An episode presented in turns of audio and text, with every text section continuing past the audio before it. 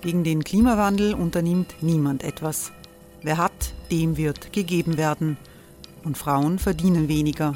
War ja immer schon so. Man ärgert sich und macht weiter. Was aber, wenn nicht? Wir haben eine Idee. Die Falter Arena macht die Bühne frei für Menschen und Projekte, die das Land verändern. Mein Name ist Eva Konzett. Ich leite das Politikressort im Falter. Und am Sonntag, den 26. Mai, veranstalten wir im Wiener Stadtsaal die nächste Falter Arena. Mit dabei unter anderem der ehemalige Politiker und Neosänger Matthias Strolz, Theresa Imre von Markter, Sonja Jöchtel von Love Politics oder Kari Ochsner von Ochsner Wärmepumpen. Machen statt jammern. Wir schauen uns an, wie das funktionieren kann. Kommen auch Sie vorbei. Alle Informationen und Tickets finden Sie unter falter.at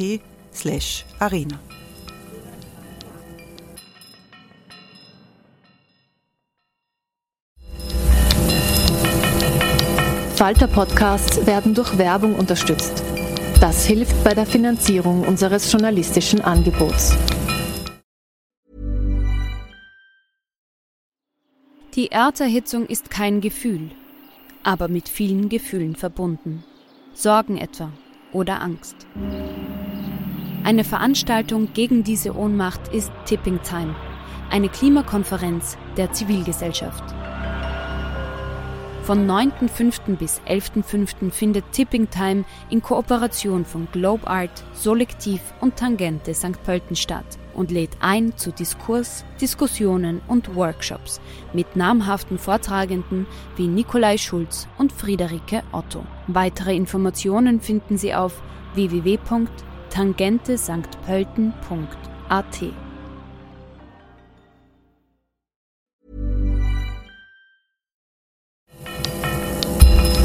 Falter Radio, der Podcast mit Raimund Löw.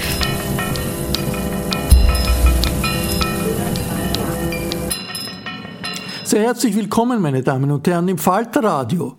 Die türkis-grüne Regierungskrise ist beigelegt, zumindest vorläufig. Aber die Turbulenzen um Sebastian Kurz, den nunmehrigen Ex-Kanzler und ÖVP-Chef, werden nicht so leicht verschwinden. Die Grünen schließen eine Rückkehr von Kurz an die Regierungsspitze in dieser Legislaturperiode aus. Aber genau das ist das Ziel der Getreuen des ehemaligen Kanzlers. Die angelaufenen Korruptionsverfahren werden in einem parlamentarischen Untersuchungsausschuss ihren Niederschlag finden. Christian Kern war sozialdemokratischer Bundeskanzler, als Kurz den parteiinternen Coup gegen Vorgänger Mitterlehner plante und durchführte. Über Intrigen, Medien, die Sozialdemokratie und den Fall des Sebastian Kurz sprachen Falter-Redakteurin Barbara Todt und Falter-Redakteur Josef Redl mit dem ehemaligen Regierungschef. Sebastian Kurz hat äh, gestern gesagt, es geht ihm um das Land Österreich und nicht um seine Person. Ist das so der Sebastian Kurz, wie Sie ihn kennengelernt haben? Also der Satz war natürlich äh, eine reine Schutzbehauptung. Ich denke, die Arbeit der vergangenen Jahre, aber auch insbesondere die Chats haben ja ganz klar gezeigt, dass es hier um eine Gruppe junger Männer geht, äh, die getrieben wird durch ihr eigenes Machtstreben und die eigentlich mit einer seltenen Skrupellosigkeit alles andere hinter sich lassen, insbesondere nach den Interessen des Landes. Wie war denn das damals, ähm, 2016? Ähm, Sie sind äh, Bundeskanzler geworden. Was war da für ein Regierungsteam, äh, das Sie vorgefunden haben und vielleicht auch für Strömungen, die Ihnen erst jetzt bewusst werden? Ja, das Interessante ist ja an diesen Enthüllungen, die jetzt äh, großflächig verbreitet werden. Ähm, also ich, man muss aufpassen, dass man im Alter nicht schuldig wird und dann sagt, ich habe es immer schon gewusst. Aber ähm, natürlich war es eine gewisse Bestätigung, weil das, was ich gesagt habe, was viele gar nicht hören wollten, was viele nicht glauben wollten, hat sich jetzt als Tatsache herausgestellt. Und die Situation 2016 war, dass wir eigentlich von der ersten Ministerratssitzung an mit massivster Obstruktions- und Zerstörungspolitik äh, konfrontiert waren. Ist es wir, damit meinen Sie sich oder meinen, also die SPÖ oder schließt das quasi auch den damaligen Vizekanzler Herrn Mitterlehner mit ein? Ja, das Ziel von Kurz ist ja eindeutig die Kanzlerschaft gewesen und die Zerstörung der SPÖ. Und Mitterlehner war sozusagen auf diesem Weg eine Zwischenstation, die es aus dem Weg zu schaffen galt. Das ist ja dann auch konsequent passiert. Was das Bedauerliche nur ist, wir haben wirklich viele Jahre von Reformpolitik damals verloren. Und das Beispiel mit den flächendeckenden Kinderbetreuungseinrichtungen ist ja ein, ein ganz ein gravierendes. Wir haben uns damals auf ein Paket geeinigt, wie wir gesehen haben, in vielen Bundesländern Österreichs gibt es für Frauen, für Familien überhaupt keine Chance auf eine gute, qualitätsvolle Kinderbetreuung am Nachmittag, was natürlich viele vom Arbeitsmarkt abhält, Aufstiegschancen reduziert und so weiter. Das war eigentlich vereinbart, ist zerstört worden. Wir haben uns damals auf die Abschaffung der kalten Progression geeinigt. Das waren Steuervorteile für die niedrigen Einkommensgruppen, ist damals 15 Sitzungen rauf und runter gegangen, in zehn ersten Verhandlungen. Dann hatten wir einen Kompromiss und dann ist Reinhold Mitterlehner zurückgekommen und gesagt, das geht doch nicht. Äh, seine, seine Freunde in der ÖVP äh, tragen das nicht mit. Bizarrerweise hat jetzt Kurz diese Argumentation übernommen und bei der Steuerreform genauso argumentiert wie wir damals. Ähm, und man sieht das auch bei vielen anderen Punkten. Ich darf ein Beispiel zitieren. Ähm, er war für die Integrationspolitik zuständig und wir hatten immer das Gefühl, äh, dass da nicht nur nicht zu wenig passiert, um die Migrationswelle hier aufzuarbeiten und ein gedeihliches Zusammenleben äh, zu organisieren und haben damals ähm, den Vorschlag gemacht, dass der Christian Konrad, äh, Raiffeisenmann, ähm, bedeutender Katholik und ÖVP-Mann, äh, der Integrationsbeauftragte der Bundesregierung wird, mit Ferry Meyer, auch ein Mann aus der ÖVP, war mein Vorschlag. Ich habe das dem Reinhold Mitterlehner gesagt, der war ganz begeistert. Äh, wir haben gesagt, wir müssen bei der Integration viel mehr investieren, also ein Beispiel. Ähm, und ist dann drei Tage später zurückgekommen und gesagt, du, das geht nicht, Sobotka und Kurz wollen das nicht. Also ich könnte Ihnen jetzt stundenlang solche Beispiele erzählen. Es war eine Sabotage von der ersten bis zur letzten Minute. Und das Gravierende war, dass man sich dann hingestellt hat und gesagt hat, ja, diese Regierung streitet ja nur und das ist ja der Stillstand. Aber dieser Streit und dieser Stillstand ist von denen herbeigeführt worden, die nach in der Wahlkampagne lautstark beklagt haben.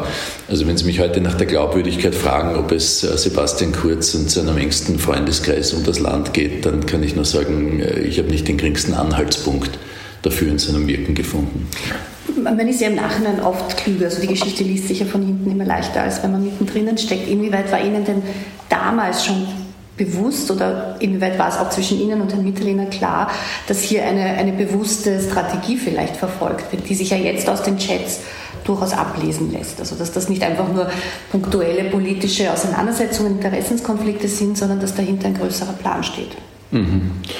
Also ich muss sagen, das war sicherlich äh, der Zusammenarbeit mit den Reinhold Mitterlehner, meiner Person, einer gewissen Naivität geschuldet, äh, meinerseits ähm, zu glauben, dass man trotzdem hier gemeinsam was fürs Land erreichen kann. Und wenn Sie sich die Ereignisse von damals nochmal vor Augen führen. Ich habe ja äh, damals im Jänner diese Plan A-Rede gehabt, die dann die Basis für ein Regierungsprogramm Jänner war. 2017. 2017, genau, weil ich damals gesagt habe, so geht das nicht mehr weiter. Jetzt einigen wir uns auf ein neues Programm, das alle Minister unterschreiben müssen und das setzen wir um.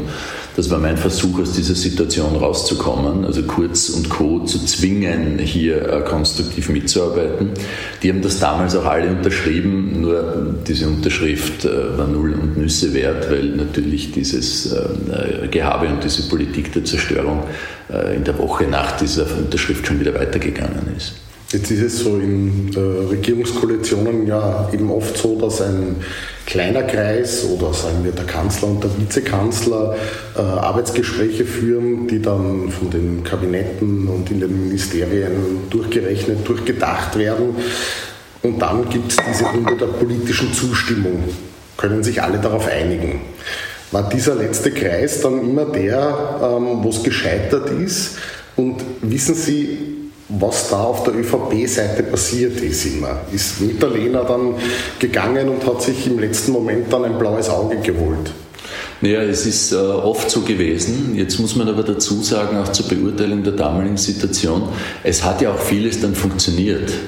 Äh, wenn Sie daran denken, zum Beispiel, wir haben damals die Mittel für den Ausbau der Ganztagsschulen zur Verfügung gestellt, ist zwar dann einkassiert worden, wieder unter Schwarz-Blau, äh, Türkisblau, aber das ist damals vereinbart worden. Wir haben äh, uns beim Pflegeregress darauf verstanden, dass wir den abschaffen, also dass Menschen enteignet werden, wenn es einen Pflegefall in der Familie gibt und man sich die Kosten nicht mehr leisten kann. Wir haben die Angleichung von Arbeiter und Angestellten beschlossen. Also wir haben ja in Wahrheit 30, 40 Punkte abgearbeitet ähm, und ähm, bei manchen anderen hat es nicht funktioniert. Wir haben natürlich einen riesen Druck auf die ÖVP ausgeübt, gebe ich zu.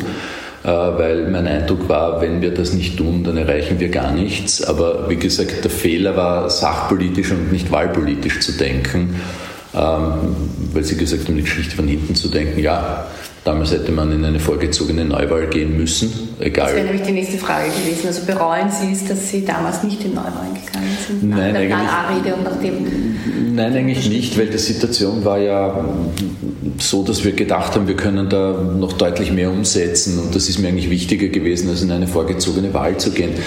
Klingt jetzt vielleicht komisch, aber in der Tat haben wir eher in der Sache gedacht und nicht, ob uns das jetzt einen kleinteiligen äh, Vorteil bringt. Äh, das ist natürlich äh, dem Umstand geschuldet. Ich bin aus der Wirtschaft gekommen, dort musst du Ergebnisse erzielen. Äh, in der Politik sind diese Ergebnisse aber oft zweitrangig, wenn halt die Kommunikation rundherum anders äh, gestaltet wird.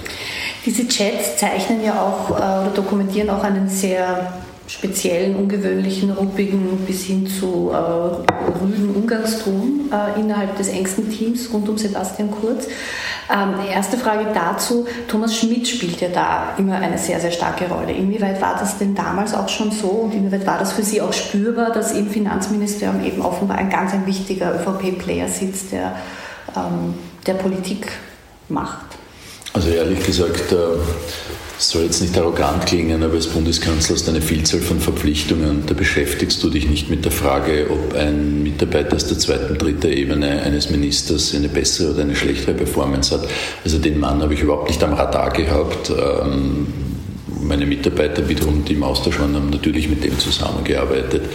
Ähm, aber das, ähm, ich glaube, der Hauptpunkt ist ja gewesen, dass diese Geschichten so greifbar waren und dass ja man keinen Thomas Schmidt gebraucht hat, um zu sehen, was passiert, weil äh, das sind ja sukzessive die, die Minister vorgeschickt worden, vor den Ministerratssitzungen, in den Ministerratssitzungen, ein Schelling, eine Kammersin, ein Rupprechter, ein Sobotka, der natürlich eine besondere Rolle gespielt haben und haben da halt immer wieder provoziert und, und, und ähm, insofern war ja eh klar, was da gespielt wird. Und trotzdem habe ich gedacht, Reinhold Mitterlehner ist dort ähm, fest genug, dass wir die Dinge, die wir brauchen, auch regeln können. Wie haben solche Provokationen konkret ausgesehen? Ah, das war äh, fast auf, auf, auf, auf Schulkinderniveau teilweise, wo es selten um Sachfragen gegangen ist, sondern immer um Stilfragen.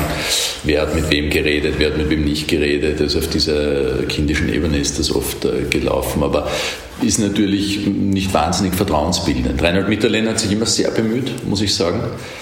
Und was für uns halt auch entscheidend war, war die Frage Medien. Nicht? Also weil die äh, für uns relativ bald klar gewesen ist, dass der Geld halt völlig voluntaristisch und äh, nach Interessen ausgegeben wird, das möglicherweise nicht im Republiksinteresse ist.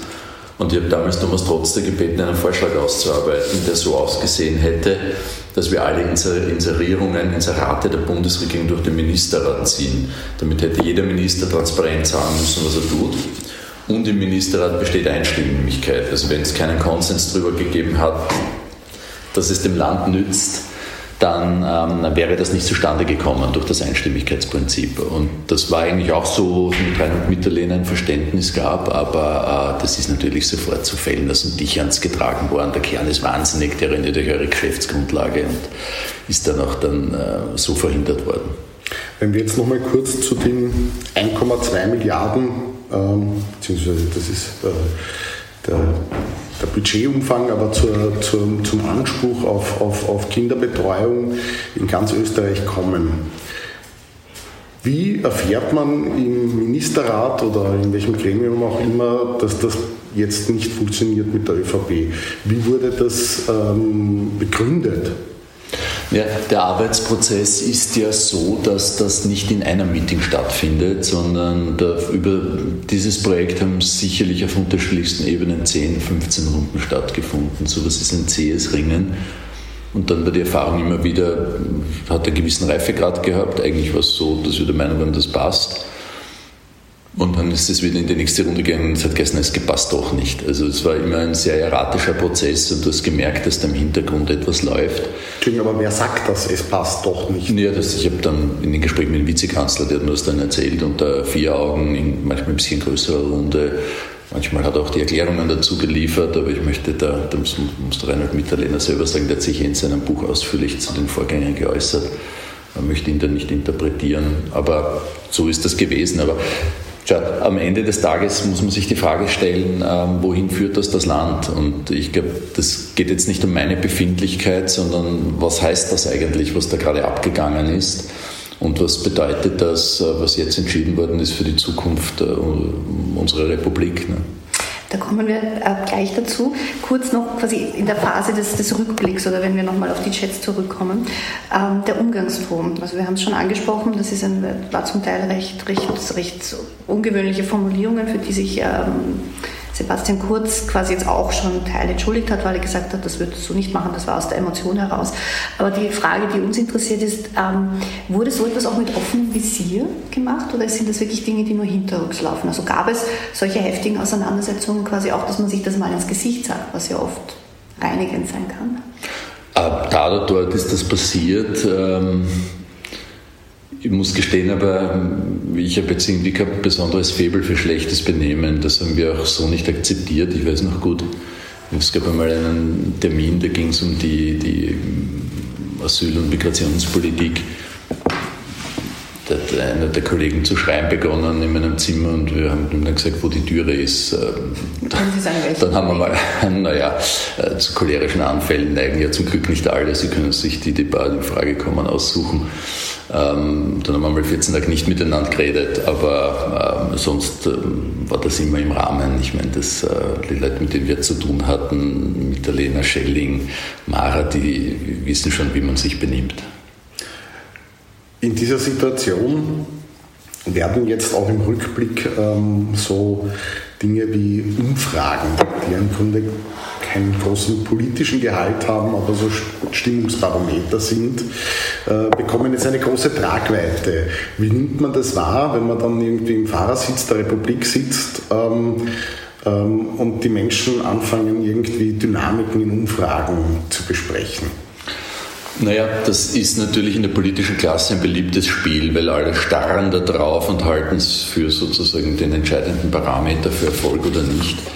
Ähm, insofern hat das eine Bedeutung, weil sowas kann ähm, verunsichern und natürlich schlechte Stimmung in politische Parteien reintragen, wo dann äh, in der Basis Diskussionen beginnen, passt der Kurs und passt nicht. Also insofern hat das schon einen Wert, aber meine These ist ja eine andere.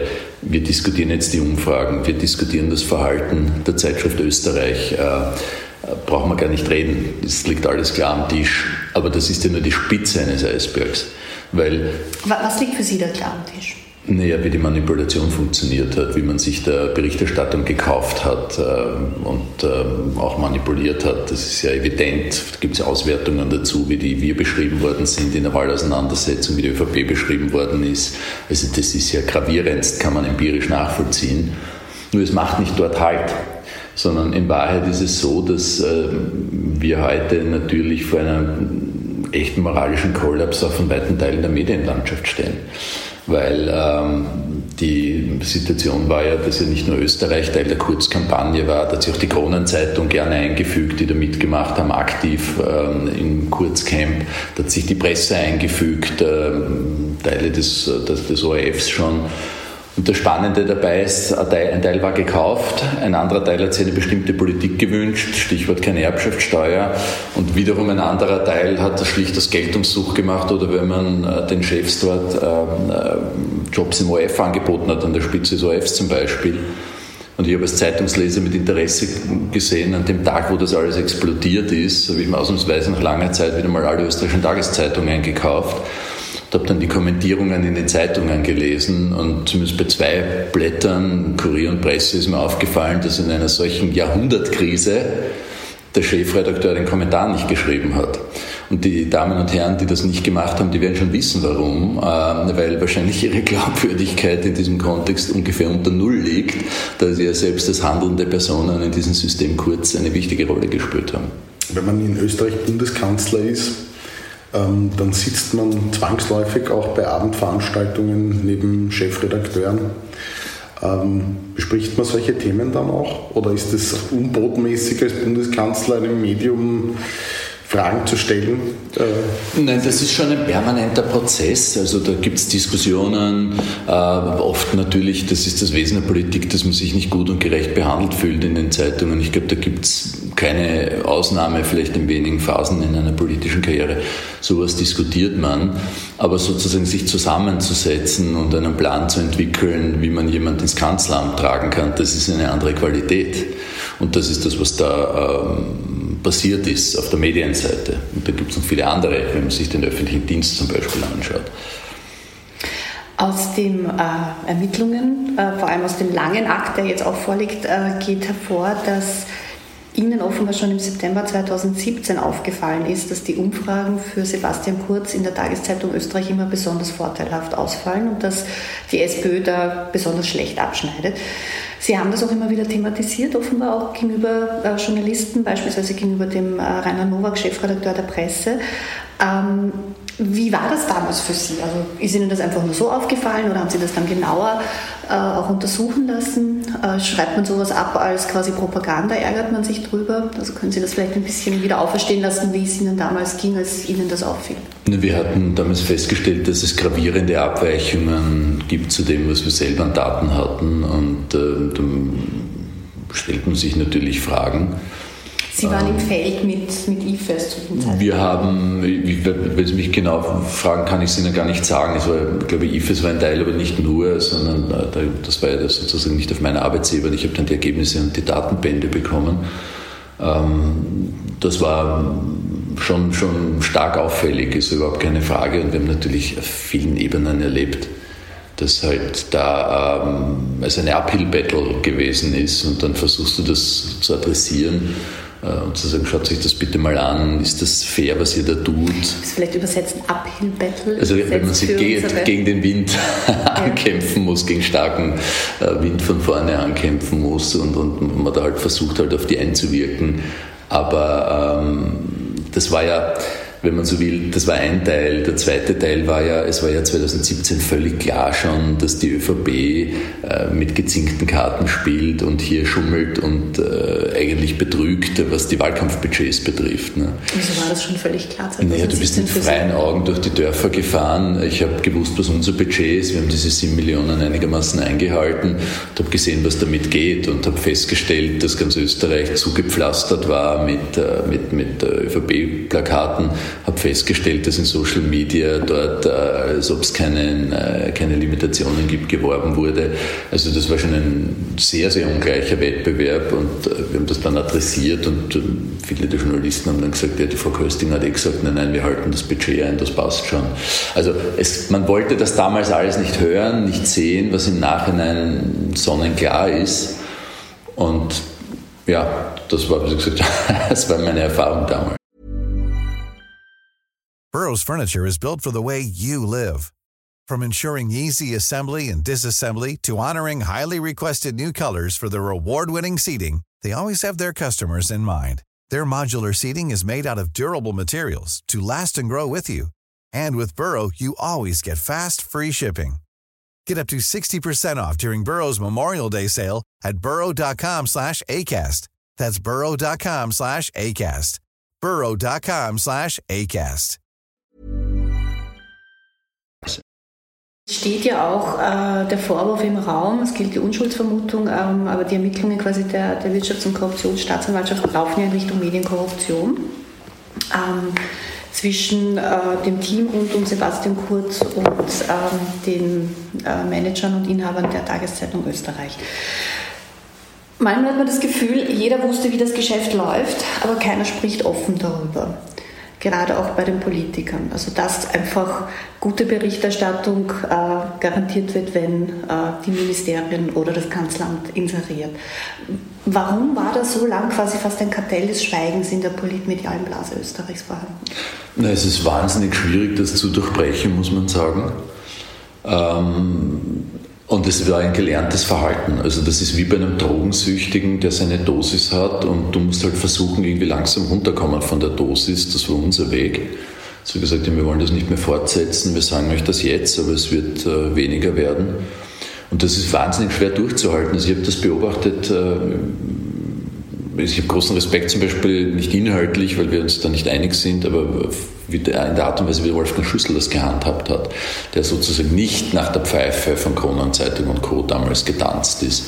Ähm, das spricht sehr für ihn, aber wir haben dann danach äh, erlebt, ähm, und da war die SPÖ nicht unschuldig, äh, dass man begonnen hat, hier ähm, solche Sitten zu akzeptieren. Und das ist ja bis heute der Fall. Und das war ein Kardinalfehler, den, den auch die SPÖ zu vertreten hat. Kurz hat dieses System perfektioniert, hat es an die Spitze getrieben, wenn man so will. Ähm, und ich denke, wenn Sie mich heute fragen, das war mit Sicherheit ein großer Fehler, äh, da ähm, nicht noch viel radikaler gewesen zu sein. Ich habe versucht, das in Schritten und sinnvoll zu machen und runterzukommen, in der Regierung einen Konsens zu erzielen. Aber eigentlich hätte man das ganz anders thematisieren müssen.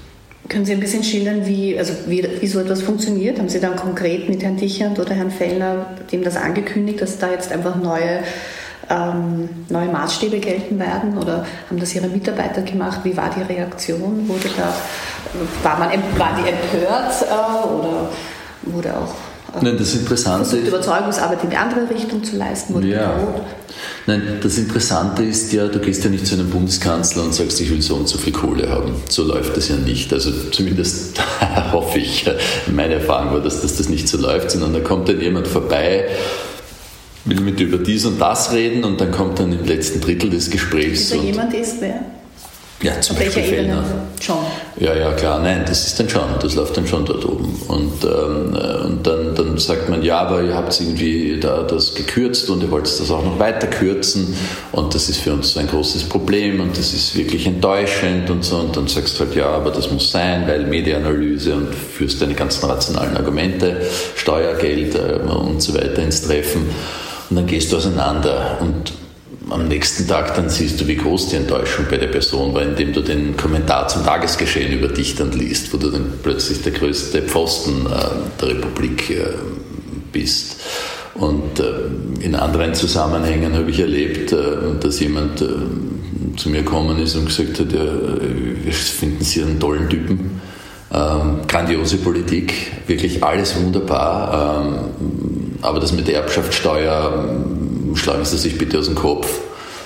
Und, ähm, ähm, es ist bekannt, wer, wer sozusagen vor allem gegen die Erbschaftssteuer äh, war innerhalb der Medienbranche, weil da gibt es auch äh, Kommentare dazu, also das ist die Familie Kichand, wenn ich das vielleicht ergänzen darf. Ja, die haben mit Sicherheit ein vitales Interesse daran gehabt, dass das nicht kommt. Das ist überhaupt keine Frage. Und ähm, du bist dann halt, äh, ich habe damals mir gedacht, ja, es ist wunderbar, ich habe das gut erklärt, warum für eine sozialdemokratische Partei Verteilungsgerechtigkeit und Leistung wichtige Prinzipien sind, nämlich dass man sich seinen, seinen Wohlstand erarbeitet und ihn nicht geschenkt bekommt durch das Glück zu erben. Ähm, ja, das war eine naive Illusion. Ja. Die Kronenzeitung war ja auch äh, massiv äh, gegen uns damals und in diese Kampagnen nur kurz eingebunden. Ähm, eine Nachfrage noch zu dem, was jetzt bekannt geworden ist, eben wie das Team Sebastian Kurz, ob mit oder ohne sein Wissen oder Anstiftung, werden die Gerichte klären, ähm, diese Umfragen frisiert hat. Das war ja zu einem Zeitpunkt, wo Sebastian Kurz ohnehin relativ gute Werte hatte und wo auch klar war, dass er ähm, in seiner Partei sehr, sehr beliebt schon ist und die Zukunftshoffnung ist. Verstehen Sie rückblickend, warum er überhaupt es für nötig befunden hat oder sein Team es für nötig befunden hat, an den Umfragen zu drehen? Ähm, nein, im Nachhinein ist das schwer zu verstehen, aber ich sage noch einmal, lassen wir uns nicht von den Umfragen ablenken. Äh, die sind ein winziger Ausschnitt äh, des ganzen Problembereichs. Das ist der Zipfel, den jetzt die Staatsanwaltschaft in die Hand bekommen hat. Aber wie gesagt, nochmal, wir reden hier über ein System, das hier aufgebaut worden ist. Das ist Manipulation der Medien, Manipulation der Umfragen und vor allem auch die Unterwanderung der staatlichen Institutionen äh, letztendlich äh, mit sich äh, gebracht hat. Das ist ja der wirklich gravierende Teil. Was meinen Sie denn da konkret? Also um es ein naja, bisschen besser zu verstehen. Also das ist ähm, in der Tat so, wenn man sich umschaut, ähm, äh, war das in der Vergangenheit immer so, dass politische Parteien logischerweise vertraute Personen im öffentlichen Dienst in wichtigen Ämtern unterstützt und forciert haben. Das ist soweit so gut. Das SPÖ, ÖVP, Grüne, FPÖ, das ist Regierungsmacht immanent. Nur was der Unterschied in dem System Kurz ist, ist hier, dass hier an strategische, an neuralgische Stellen der Republik Überzeugungstäter, quasi Sektenmitglieder gesetzt worden sind, die Auftragstäter gewesen sind. Und wenn Sie sich die Diskussionen zum Beispiel anschauen über das System Pilnacek im Justizministerium und der Oberstaatsanwaltschaft Wien und wie die alle zusammengewirkt haben, dann ist das Dilemma, dass wirklich unsere vitalsten demokratischen Institutionen hier sukzessive ausgehöhlt worden sind. Und meine Erleichterung, dass die Wirtschafts- und Kriminalitätsstaatsanwaltschaft hier jetzt eingeschritten ist, kann Ihnen sagen, ist riesengroß weil ich bin mir nicht sicher, ob das in drei Jahren, in vier Jahren überhaupt noch möglich gewesen wäre, wenn die fertig gewesen sind mit ihrer Strategie. Weil das Wesen sozusagen dieser Jungmännertruppe ist ja letztendlich auch gewesen, dass sie null Respekt vor der Verfassung haben und null Respekt vor den Institutionen, die ein Land zusammenhalten. Die Attacken auf die Justiz, die da zum, äh, so sichtbar geworden sind, sind ja nur der eine Teil. Der andere Teil ist, dass man sich daran gemacht hat, die systematisch mit eigenen Parteigängern, die einen aktiven Auftrag haben, äh, dort zu unterwandern. Und das ist ja das Gravierende bei der ganzen Geschichte. Deshalb können wir über Umfragen reden, aber das ist ja Pipifax im Vergleich zu dem, was sonst in dem Land vorgegangen ist und immer noch vorgeht. Meinen Sie da auch die Generalsekretäre? Die ja, natürlich, weil meine, wir haben heute die, ja, wir haben ja heute die Situation, dass die ähm, äh, Regierungszusammenarbeit fortgesetzt wird. Vielleicht kommen wir nachher noch dazu. Ich persönlich war sehr überrascht, äh, weil ja in Wahrheit sich die Frage stellt, was ist mit allen anderen Leuten, die hier staatsanwaltschaftlich belangt werden, die unter dem Verdacht von Betrug, Korruptionsvorwürfen stehen? Was wird jetzt mit denen passieren? Was ist mit den Leuten, die, die heute dieses System zusammenhalten, die Minister der ÖVP bleiben, die Generalsekretäre, die überall drinnen sitzen? Äh, die gesamten bürokratischen Strukturen, die da aufgebaut worden sind, da ändert sich ja kein Jota, kein Millimeter. Äh, und das ist das, wo ich persönlich eine gewisse Enttäuschung habe, weil ich gedacht habe, die Grünen als Antikorruptions-, als Transparenz- und Sauberpartei werden verstehen, dass das nicht nur die Frage ist, ob, ob Reiter gegen Twix ausgetauscht wird, oder, sondern dass wir da ein grundlegendes Problem haben. Sind wir da, wenn wir das Gesamtbild betrachten, also angefangen von Stellen in der Justiz, die offenbar Korruptionsermittlungen behindern, von Finanzministern, die auf die Verfassung vereidigt sind, ähm, die vom Bundespräsidenten quasi per Exekution äh, dazu, aufge, also dazu gezwungen werden müssen, Daten zu übermitteln an den Untersuchungsausschuss, ähm, von äh, möglicherweise schlecht qualifizierten Menschen, ähm, die aus reiner äh, Loyalität in den Machthebel gesetzt werden, dass sie über die gesamten Beteiligungen der Republik schalten und walten können. Sind wir da vielleicht auch als Medien in unserer Betrachtung zu milde? Oder also müsste man da, anstatt zu sagen, es gilt schon irgendwie die Unschuldsvermutung und es äh, geht in Richtung Orban, müsste man da auch drastischere Worte finden? Also ich würde das sehr unterscheiden wollen, weil wie so oft äh, ist eine Pauschalierung wie die Medien nicht richtig und es ist schwierig, einen Begriff zu finden. Ich habe es heute versucht klar zu benennen, was ich da meine. Ähm, es gibt in dem Land schon viel Hoffnung. Und äh, ich glaube, ähm, so grauen, so sehr grauenerregend das Geschehen ist, das jetzt transparent geworden ist, äh, so ähm, positiv ist es, dass es hier immer noch einen Rechtsstaat gibt, der hier einschreitet und genauso gibt es Medien, die hier einschreiten. Also wir haben ja auch viel positive Aufzählung. Es gibt unglaublich viele Einzelinitiativen, die Blogs machen, die schreiben. Es gibt den Falter, es gibt den Standard, es gibt das Profil, also es gibt schon auch Kontrolle in diesem Land. Das ist ähm, äh, schon auch ermutigend. Also ich würde jetzt nicht pauschal ähm, hier urteilen wollen. Sie haben schon angesprochen, äh, die aktuelle Situation jetzt, äh, die Sie selber überrascht hat, die Lösung, die ähm, die ÖVP jetzt gefunden hat, nämlich dass Sebastian Kurz Club Chef wird und mit Alexander Schallenberg ähm, ein Kanzler ihn jetzt mehr oder weniger vertritt. In den Medien heißt es schon, das ist vielleicht ein Schattenkanzler und das Ganze ist am Ende vielleicht für die ÖVP sogar von Vorteil. Wie schätzen Sie das ein?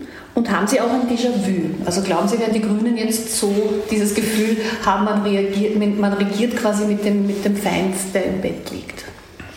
Also erstens einmal, das ist natürlich das Kaczynski-Modell, das da gewählt worden ist. Ähm, der wirklich starke Mann sitzt nicht in der Regierung, aber kontrolliert alles. Also das wird auch da passieren, das werden die Grünen äh, über kurz oder lang auch äh, zu spüren bekommen. Das ist für mich keine Frage.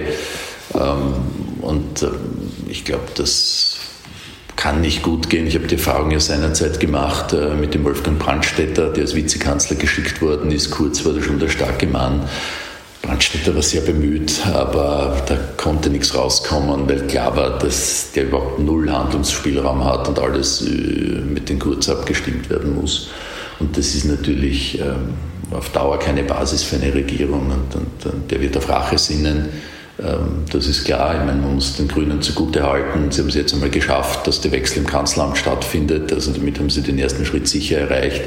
Aber äh, sozusagen jetzt den Weg nicht konsequent zu Ende zu gehen, eine neue Regierungsmehrheit zu suchen, ist mit Sicherheit eine, eine Enttäuschung und da hilft auch nicht das Klimaticket, weil das ist, wie soll ich sagen, das hätten sie mit jeder anderen Partei und jedem anderen Bündnispartner genauso zu Wege gebracht. Das will eh jeder in diesem Land. Ist jetzt ähm, so eine Art äh, Wettlauf mit der Zeit eröffnet, ähm, was zuerst steht, nämlich der Neuwahlbeschluss oder die Anklage? Also ich denke, äh, wir werden wohl in eine nächste Wahlauseinandersetzung gehen und ähm, das Rechtsverfahren wird nicht gesettelt sein. Möglicherweise wird es schon eine Anklage geben, aber ähm, mit Sicherheit kein Urteil. Also uns, auf uns kommen da extrem bewegte Zeiten zu. Also ich fürchte, die Polarisierung im Land und die Zuspitzung wird noch schlimmer werden. Ähm, das war ja sozusagen bei 2017 wirklich eine eine, eine Zäsur in diesem Land, weil diese, diese Auseinandersetzungen rund um diese Wahl auch davor unglaublich an Härte gewonnen haben muss gestehen, da sind wir natürlich auch beteiligt daran gewesen, gar keine Frage, weil du dann aus dieser ganzen Situation äh, eigentlich einfach nicht verstehen kannst, äh, dass da jemand äh, schwindelt und dann auch noch sich hinstellt und sagt, wir patzen niemand an. Also das ist ja, das hat uns narrisch gemacht. Also der, der, wir haben gesehen, was der tut, jeden lieben langen Tag, die ganzen Homepages, Webseiten, wenn man über Silberstein redet, die ÖVP hatte das Faktor hoch 10 gemacht. Äh, haben noch dazu unsere ganzen Daten, unsere Unterlagen dem Wahlkampf gehabt, gestohlen ist das richtige Wort. Ähm, und dann stellt sich jemand hin und sagt, wir patzen niemanden an. Also das war so bizarr, dass man damit durchkommen konnte, dass das wiederum auf der SPÖ-Seite äh, natürlich auch Emotionen produziert hat. Und äh, das werden wir jetzt, glaube ich, in noch viel verstärkterer Form erleben. Jetzt haben wir ja ähm im Grunde das meiste, was wir jetzt da an, an Insight bekommen hab, haben, ähm, ist ja aus dem Handy von äh, Thomas Schmidt. Und auch da, von all diesen Abgründen, die wir da schon gesehen haben, kennen wir erst einen Bruchteil. Ähm, wundert Sie das, dass dann, also als ÖVP-Funktionär, ähm, dass man sich nicht jetzt schon mit Grauen abwendet oder vielleicht sich zumindest Gedanken darüber macht, was kommt da noch alles und an wem halte ich da fest? Also ich denke, dass das auch schon passiert, dass man dann nach außen versucht, ein anderes Bild zu zeigen, als vielen jetzt persönlich gerade durch den Kopf geht, weil das sind ja die, die Landeshauptleute der ÖVP, das äh, sind alles erfahrene Leute, die ein gewisses Weltbild haben. Ähm, mit denen kann man vielleicht da oder dort nicht einverstanden sein, aber das sind lupenrein demokratische Politiker, also alle miteinander, die halt auch so sozialisiert und aufgewachsen sind. Die werden sich da, glaube ich, große Gedanken machen und vor allem auch über diesen diesen, diesen ganzen Umgangston, weil das ja noch viel schlimmer ist, die alten Deppen, die Fäkalsprache gegenüber dem Vizekanzler, gegenüber Landeshauptleuten, diese unglaubliche Frauenverachtung, die da vorkommt in diesen Chats, das äh, ist ja eigentlich einzigartig bislang gewesen. So was heißt da, ich weiß nicht, mir fällt, mir fällt jeder Vergleich die Kirche zu demütigen und sich sadistisch daran zu ergötzen, dass die Leute auch noch Angst haben, mit den Wirtschaftsforschern, die um ihre Existenz bringen wollen, denen das anzudrohen, wenn sie nicht die gewünschten Ergebnisse liefern. Und dieser ganze Umgang, das kann die nur abschrecken, weil das ist das Bild einer, einer, einer Verlotterung und einer, von charakterlichen Defiziten, wo du sagst, mit so jemand willst du eigentlich nicht äh, in einem Team spielen. Wobei die Sebastian Kurze an dem Punkt dann sagt, das war irgendein Mitarbeiter, ähm, das hat mit mir eigentlich nichts zu tun. Ähm, Lassen Sie diese Erklärung oder diese Deutung gelten? Das ist natürlich völliger Unsinn. Also das ist, äh, jedermann weiß, dass das natürlich äh, er ist, seine Handschrift ist und er, der dahinter steht. Ich meine, die finden das ja nicht von alleine. Du schaffst ja als Chef eine Unternehmenskultur und du schaffst eine Kultur im Team und bist ein Vorbild für die und die orientieren sich an ihm. Und wenn die so agieren, dann kannst du davon ausgehen, ähm, dass das von der Spitze genauso getragen wird. Also wenn man solche Prätorianer hat, dann sagt das über einen selbst auch etwas aus. Absolut, absolut. Was heißt denn das jetzt für die SPÖ? Ähm, die mögliche, die Aussicht auf Neuwahlen früher oder später, die Aussicht auf eine ähm, polarisierte, weitere Polarisierung im Land, ähm, die Aussicht vielleicht auch, dass eben Sebastian Kurz in einem Alle gegen Kurz äh, Märtyrer-Wahlkampf in die Wahl ziehen wird. Was heißt das für die SPÖ?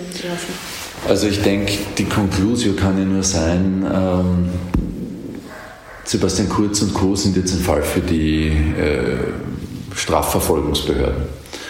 Äh, das wird einen Weg gehen, man wird sehen, wie das ausgeht und welches Urteil da gefällt wird. Und äh, natürlich wird sein persönlicher Kredit massiv aufgebraucht sein. Also das wird ihm Vertrauen in der Bevölkerung im größten Maße kosten.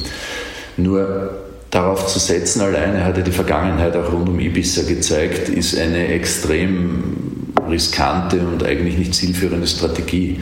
Du musst, denke ich, den Menschen zeigen, was die Politikalternative ist und äh, wie du das Land äh, selber führen möchtest. Und äh, dafür musst du um Vertrauen werben. Und wenn das gelingt, dann wird auch äh, die ÖVP in der Spitze der Regierung wieder abgelöst werden können. Aber sich darauf zu verlassen, dass das jetzt alles implodiert und, und äh, sich alle mit Grauen abwenden, das reicht nicht. Und zwar aus dem Grund, weil diese Polarisierung, die da jetzt betrieben wird, wenn, wenn, das reicht ja, wenn du 25 Prozent der Bevölkerung hast. Dann zieh die Wahlbeteiligung ab und dann bist du bei 30 Prozent plus Wahlergebnis, bist stärkste Partei in Österreich. Und das ist ja die Logik der ÖVP, die die jetzt betreiben, dass die sagen, okay, wir können drei Viertel der Österreicher verlieren, die können wir gegen uns haben, solange wir die 25 an uns binden, die uns blind folgen. Und das ist das Risiko, das du hast, dass du halt wirklich eine Alternative bauen musst, die die Leute schätzen und denen sie vertrauen. Da reicht es nicht zu hoffen, dass du aus der Schwäche der anderen äh, wieder vorne liegen wirst. Ist da Zeit ungenützt geblieben in den letzten Monaten? Ja. Es ist immer, ist immer schwierig, das von außen zu kommentieren. Das ist, wenn du im System drinnen bist, hast du schon, schon enorme Brocken vor dir. Ich halte es für richtig, wenn man die Chance hat, Nummer eins zu werden, die Person an der Spitze zu unterstützen. Wie ist denn das Verhältnis zu Reinhold Mitterlehner heute? Und hatten Sie Kontakt in den letzten Tagen und was, was sagt man da einander, wenn so Dinge auftauchen, die einem, einem selbst und die gemeinsame politische ähm, Erfahrung und Vergangenheit massiv betreffen? Naja, wir beide waren uns ja eh einig, was die Einschätzung betrifft. Also insofern äh, war das eher ein Gespräch, hast du schon gesehen, ja, eh, gell, haben wir uns eh gedacht, ja, haben wir gewusst, danke. Also, aber das, das ist ja jetzt auch, ich weiß nicht, wie es Ihnen geht, aber für mich ist das auch nicht einmal eine persönliche Genugtuung, sondern das ist wirklich ein, ein Abgrund, in den wir da schauen. Und äh, jedem, den es da wichtig ist, dass unser Land sich ordentlich entwickelt, der kann jetzt nicht gefeiert haben. Juckt es dann manchmal, dass man sich denkt, ich komme doch nochmal zurück? In die Politik? Also ich bleibe ein durch und durch politischer Mensch. Das werde ich auch nicht ablegen, auch wenn man von Ex-Kanzlern manchmal erwartet, dass sie sich davon trollen. Aber dazu ist mir das Geschehen im Land einfach zu wichtig. Aber das äh, heißt noch lange nicht, dass man da eine aktive Rolle anstrebt. Ähm, vielleicht noch Ihre Einschätzung der Grünen. Die haben ja, äh, nachdem sie lange in der, in der Koalition als äh, stiller Juniorpartner wahrgenommen wurden, haben sie jetzt zum ersten Mal dann auch äh, wirklich so eine äh, moralische äh, Linie gezogen und sind irgendwie ausmanövriert worden, wenn man so will. Weil jetzt haben sie Kurz zwar nicht mehr als Kanzler, aber als, Schattenkanzler und möglicherweise sehr wenig Gestaltungsspielraum äh, mit einem Koalitionspartner, der auf Deutsch gesagt angefressen ist. Muss man jetzt einfach hoffen, die halten so lange durch, damit das Justizministerium noch irgendwie unabhängig besetzt ist? Nein, das war mit Sicherheit ein Bürosieg, dass das auch so schnell gegangen ist, äh, ist überraschend. Also ich hoffe, dass man wenigstens ein paar Dinge vereinbart hat, wie man jetzt weiter agieren möchte was äh, diese Inseratenkorruption betrifft, aber auch was die Stärkung des Rechtsstaats betrifft. Da gehört meines Erachtens auch dazu, ähm, und das ist eigentlich eine Mindestbedingung, dass die ÖVP das Innenministerium abgibt. Weil es kann nicht sein, äh, dass gegen äh, zwei Drittel der ÖVP-Führungsmannschaft ermittelt wird und äh, bei den Ermittlungsbehörden auch nur der geringste Verdacht von parteipolitischer Einflussnahme bestehen kann. Das hat man ja damals auch zu Recht bei Kickel argumentiert rund um Ibiza und hat Kickel damals aus dem Amt rausgeworfen. Äh, ich verstehe nicht, warum das heute nicht umgekehrt für den ÖVP-Innenminister gilt. Es ist ganz und gar unerklärlich. Man wird sehen, ob die Grünen solche roten Linien eingesetzt haben. Wenn nicht, dann wünsche ich Ihnen im Interesse von uns allen viel Glück. Es stand ja kurz in diesen hektischen Tagen der letzten Woche im Raum, ähm, dass es eine Koalition oder eine Regierung aus SPÖ, NEOS, Grünen, FPÖ-Duldung oder FPÖ dabei äh, geben könnte als quasi alternativer Weg aus, aus dieser Regierungskrise hinaus. Da gab es dann aber sehr, sehr bald auch sehr heftige Kritik, vor allem auch an der SPÖ, dass sie überhaupt überlegt, sich von der FPÖ dulden zu lassen. Ähm, wie, wie sehen Sie das? Das ist eine Notsituation, in der man äh, außergewöhnliche Maßnahmen ergreifen muss. Und äh, hier sozusagen die Situation vorliegt, dass einem Partei unter massiver Beschuldigung und Belastung ist, nämlich die ÖVP. Und vor dem Hintergrund wäre sozusagen eine Zusammenarbeit äh, zur Aufklärung der ganzen Vorgänge aller Parteien akzeptabel gewesen. Und ich glaube, da darf man sich auch nicht aus der Spur bringen lassen, weil äh, wenn äh, die Frau Köstinger kritisiert, die Frau Ministerin kritisiert, dass jetzt Kickl in die Regierung kommt, dann darf man halt daran erinnern, dass vor zwei Jahren es äh, die ÖVP gewesen ist, die genau mit diesen Leuten eine Regierung geformt hat und das zur Staatsräson erklärt hat. Also das ist ja alles nicht für voll zu nehmen, äh, dass es auf Dauer eine, eine inhaltliche Zusammenarbeit der SPÖ und FPÖ kaum geben kann, wegen der inhaltlichen Unterschiede ist auch klar, aber die, die jetzt die moralische, die moralische Keule schwingen, die, das ist ja alles Interessen, äh, die halt auch wiederum parteipolitisch motiviert sind.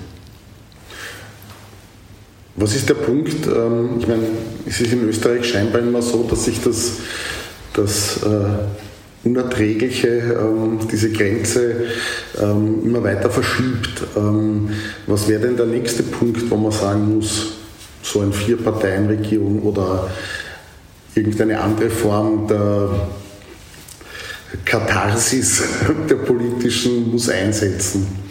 Also ich finde interessant das Beispiel Israel, weil äh, Netanyahu hat es ja geschafft, der längst dienende Premierminister Israels zu werden und das, obwohl er über, wenn ich es richtig im Kopf habe, rund fünf Jahre lang als Beschuldigter geführt worden ist, übrigens mit sehr ähnlichen Tatbeständen, über die wir hier da reden. Der hat sich bis zur letzten Patrone gewehrt, äh, hat alle gegen alle ausgespielt, äh, bis am Ende sozusagen seine Koalitionspartner verbraucht waren. Und dann ist es zu dieser Konzentrationsregierung gekommen und jetzt in Israel immerhin seit vier Monaten, fünf Monaten äh, intakt ist, wo jeder gesagt hat, das hält äh, keine 48 Stunden. Ähm, aber man hat es geschafft, hier eine Allianz zu bilden, um die Situation im Land wieder zu beruhigen und ein paar notwendige Dinge zu machen. Wann hier der Punkt erreicht ist, wo die Grünen auch noch die Nerven verlieren, kann ich nicht sagen. Offenbar haben die eine große Leidensfähigkeit. Es ist bei den Grünen aber auch ja die Situation, dass äh, man immer gesagt hat, das ist äh, die schwierige Basis und das ist so basisdemokratisch alles. Wenn man da aber genauer hinschaut, sieht man ja, dass, das, dass die Basis der Grünen mittlerweile zum Löwenanteil aus Funktionären äh, bestehen, die Einkommen sozusagen aus der grünen Bewegung haben. Und wenn die aus der Regierung rausgehen, ja klar, dann haben die ähm, ein massives, auch persönliches, individuelles, materielles Problem. Und dann gilt der alte Satz von Karl Marx, dann bestimmt offenbar das Sein, das Bewusstsein, dann redet man sich das alles noch irgendwie schön. Wie lange man das dort schaffen wird, ähm, wird man sehen. Ich glaube, dass es schon eine Chance gibt, eine völlig neue Politik zu beginnen. Da gibt es mittlerweile so viele internationale Vorbilder. Äh, wenn Sie nach Italien denken, Draghi, äh, Macron in Frankreich, auch Scholz, was der jetzt mit der Ampel probiert. Also wir erleben gerade sozusagen eine Neudefinition des politischen Zentrums, äh, nicht dogmatisch links, traditionell links und auch gegen den Rechtspopulismus, wo sich so ein neuer politischer Kern in Europa bildet sieht man auch mittlerweile im Europäischen Rat und das wäre meine Hoffnung auch für Österreich, dass man die Politik neu definiert, ein paar Elemente, wie es auch Biden, Joe Biden, wunderbarer Exponent dieser Politik, ähm, äh, demonstriert. Dafür gibt es eigentlich Spielraum und, und, das ist wohl das, was äh, diesen Rechtspopulismus in Österreich eines Tages ablösen wird, hoffe ich. Sebastian Kurz hat Herrn Netanyahu immer als, als Vorbild und Mentor genannt. Das heißt, ähm, wird er den Weg Netanyahus einzuschlagen versuchen? Ist er damit auch eigentlich ein, ein Repräsentant des alten Systems? Ja, das äh, würde ich absolut so bestätigen. Also die, die, der neue Stil war ja, wie wir jetzt wissen, ähm, in der Tat neu, aber in seiner exzessiven Zuspitzung von schlechten Eigenschaften.